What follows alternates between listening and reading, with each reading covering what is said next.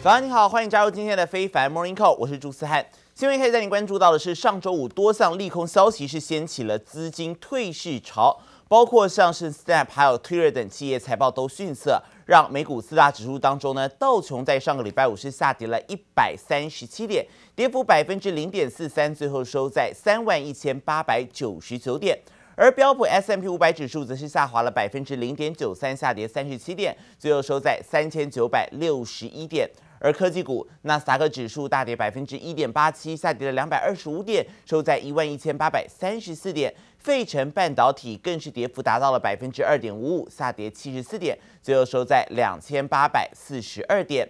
而在这个礼拜呢，大型科技股的财报就至关重要，包含微软、Alphabet、脸书的母公司，还有 Meta 在苹果、亚马逊等等。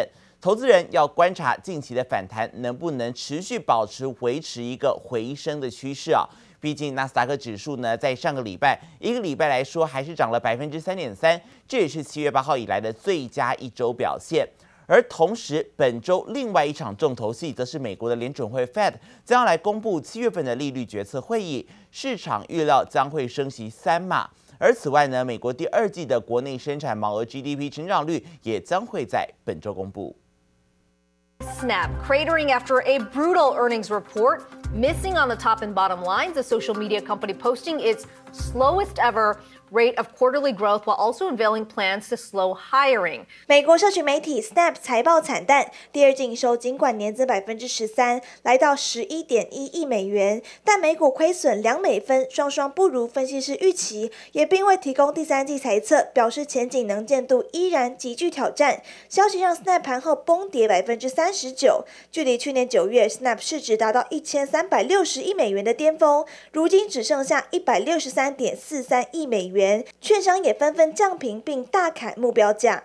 It sort of confirmed fears that this environment that we're seeing, um, ad spending is slowing, and it's getting much more challenging for these social media companies to get advertisers to spend with them.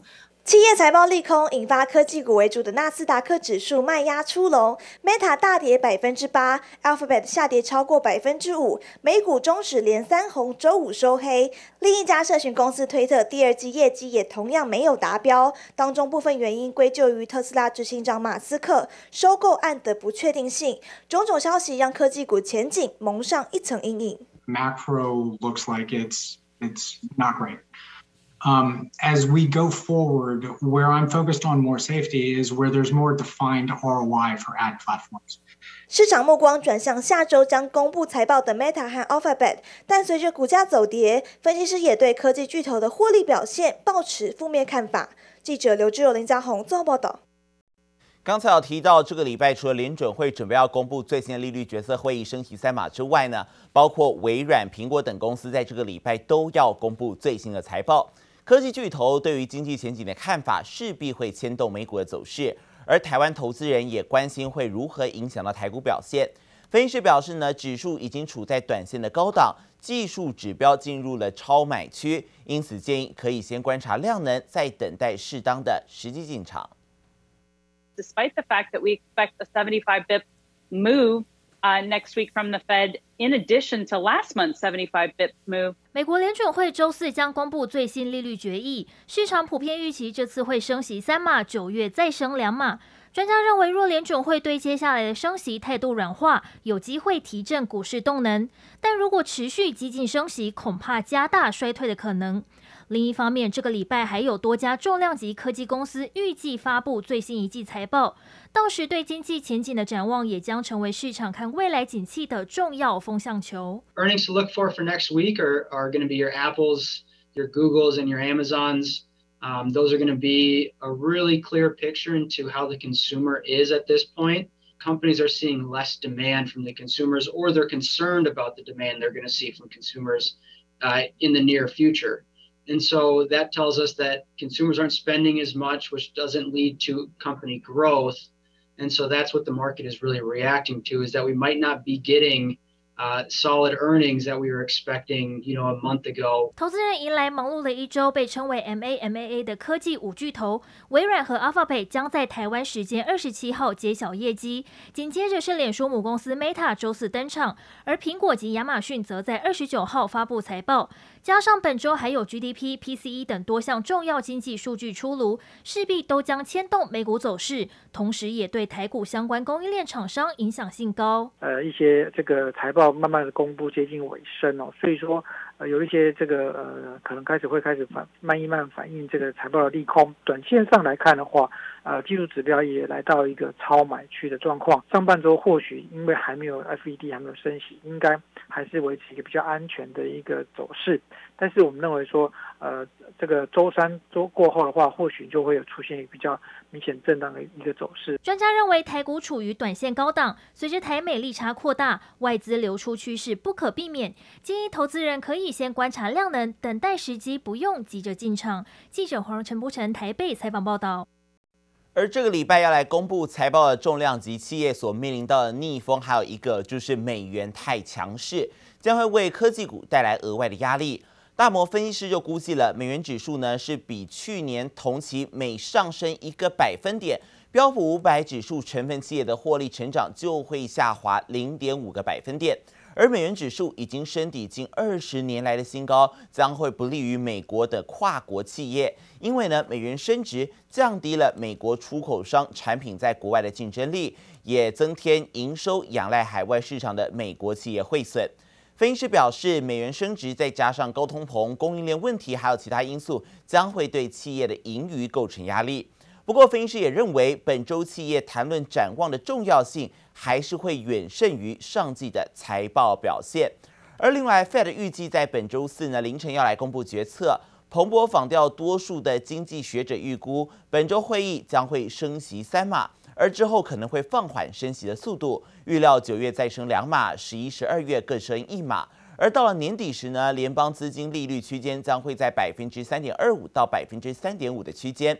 而这也是二零零八年来最高。Fed 主席鲍尔日前已经表示，七月升息幅度可能是两或三码，但是多位决策官员之前发言都聚焦在三码这个数字上啊。而根据芝加哥商业交易所的 Fed Watch 工具也显示，Fed 本周升息三码的几率已经超过了百分之八十。而同时，经济学者也估计，Fed 之后将会放缓升息的步伐。目前九月升息两码的几率高于三码，因为呢，美国在七月 PMI 意外陷入了经济萎缩区，都是影响到 Fed 决策的重要关键。而美国市场持续担忧，在联准会过去几次的鹰派升息之下，美国的经济即将面临或者已经面临到衰退的状况。而对此，美国财政部长耶伦在周日受访时反驳：现在美国的经济并没有出现衰退，而且目前的经济放缓是必要的过程。The economy is slowing down. It last year it grew very rapidly at about five and a half percent, and that succeeded in putting people back to work who had lost their jobs during the pandemic. The labor market is now extremely strong.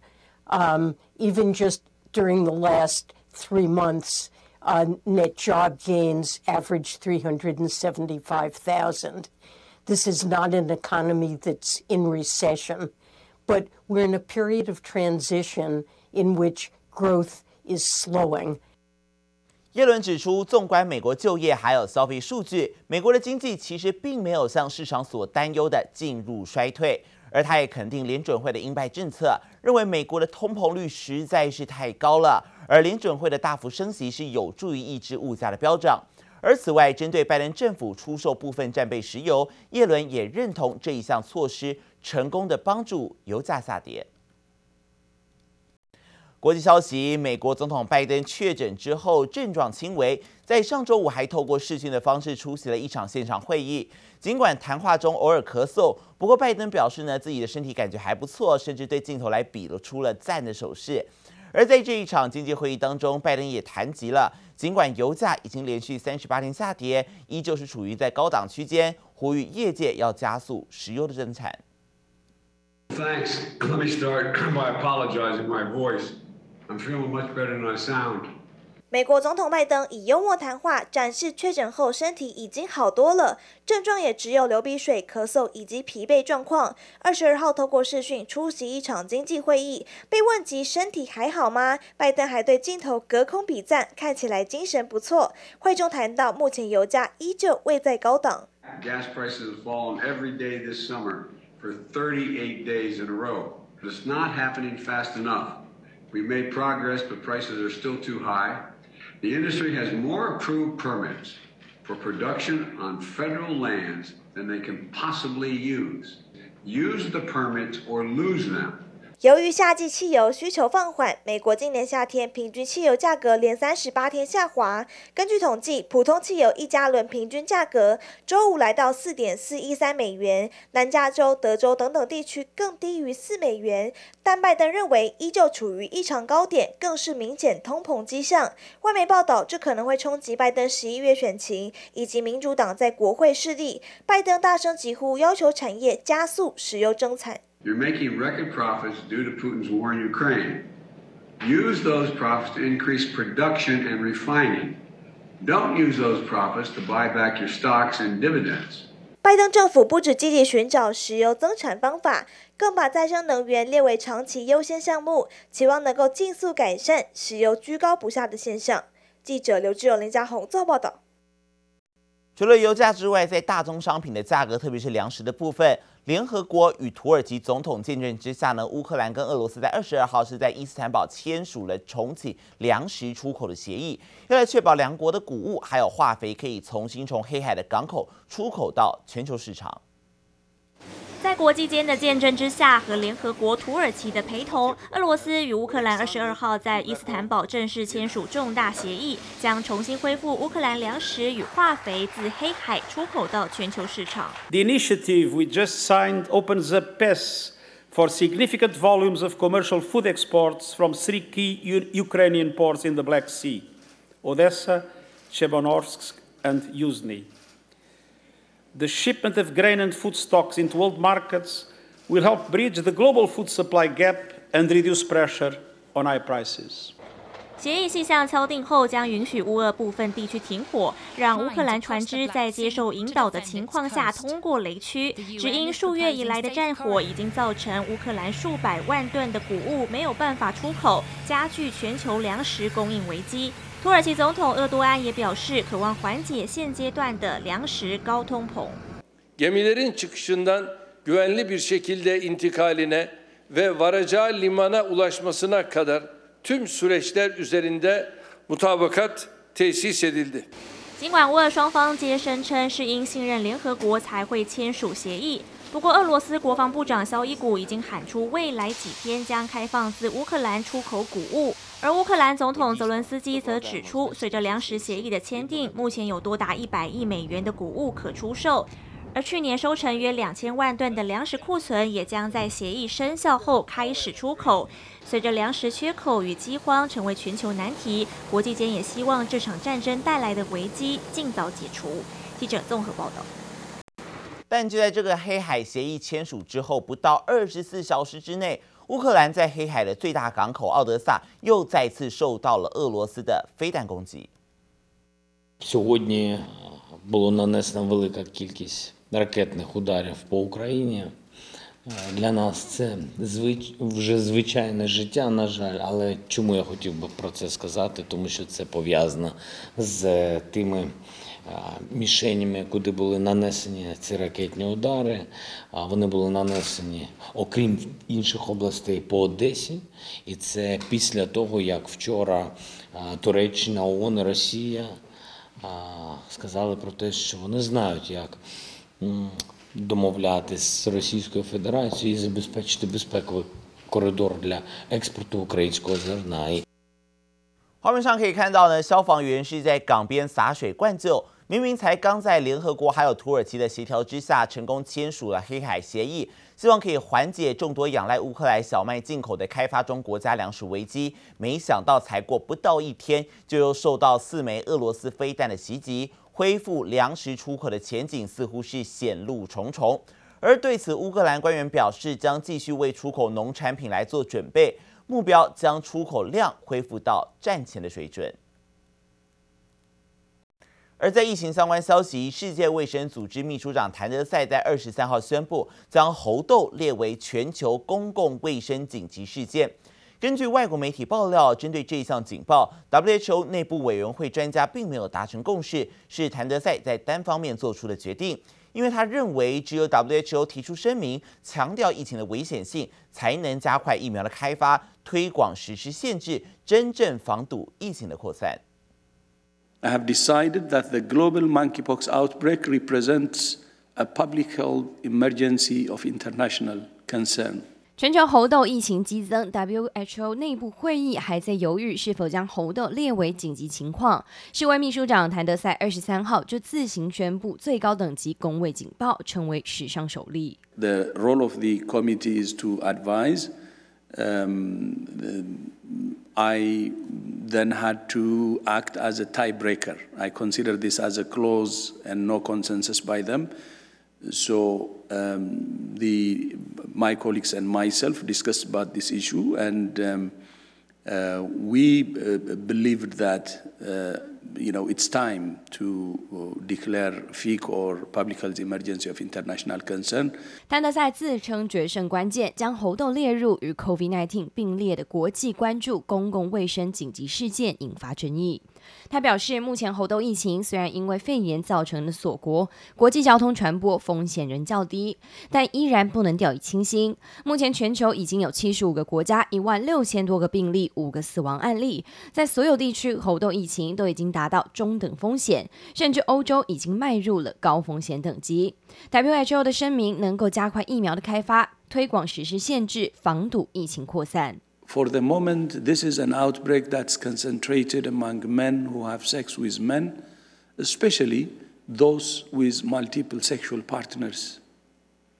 That means that this is an outbreak that can be stopped with the right strategies in the right groups. 委员会专家意见分歧，对比谭德赛反对派认为猴痘尚未扩散到新的群体，致死率也不高，并不符合发布最高警戒的标准。据了解，猴痘疫苗和对抗病毒的药物不同，无法立即提供保护，需要至少三周的时间才能发挥作用。只有完全避免接触，才能有效防止感染。肺炎和猴痘防治都需要保持社交距离，双双成为今年夏天持续延烧的公卫危机。记者综合报道。也来关心到热浪高温席卷欧洲各国各地呢，不止高温频频破纪录，甚至在英国的机场跑道还出现了融化的状况。而在意大利呢，全国有十六个城市发布了红色极端高温警报，而伴随着高温，也有不少国家的居民面临到水资源短缺的危机。多架飞机停滞机坪，不得前进，紧急出动人员施工修补，只因气温实在热到连英国鲁敦机场跑道居然都膨胀融化。极端气温肆虐下，让高纬度的欧洲国家今夏面临热浪侵袭所苦。It's just really, really hot. It's exhausting. Um, it's really hard to like go anywhere. Uh, in the metros, there's like probably 50. So if you go in there, you just full of sweat. It's it's just really hot, and um, it's actually too hot for Europe, I guess. 过去习惯二十一度夏天的英法等国，近期陆续飙破摄氏四十一度。而在意大利，二十二号也出现这波热浪以来最热的一天，全国十六个城市发布红色极端高温警报。米兰和首都罗马热烧逼近摄氏四十度，而伴随高温，西班牙等国有近数十处的森林、上万公顷土地遭到野火吞噬。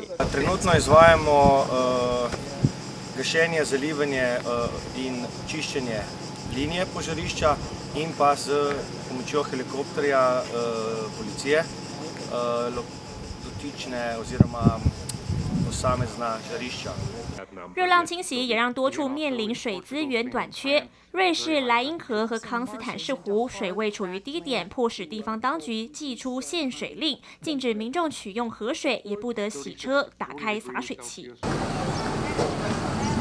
大批民众拿着水桶排队等着接水回家，只因墨西哥各地正忍受着干旱导致的缺水问题。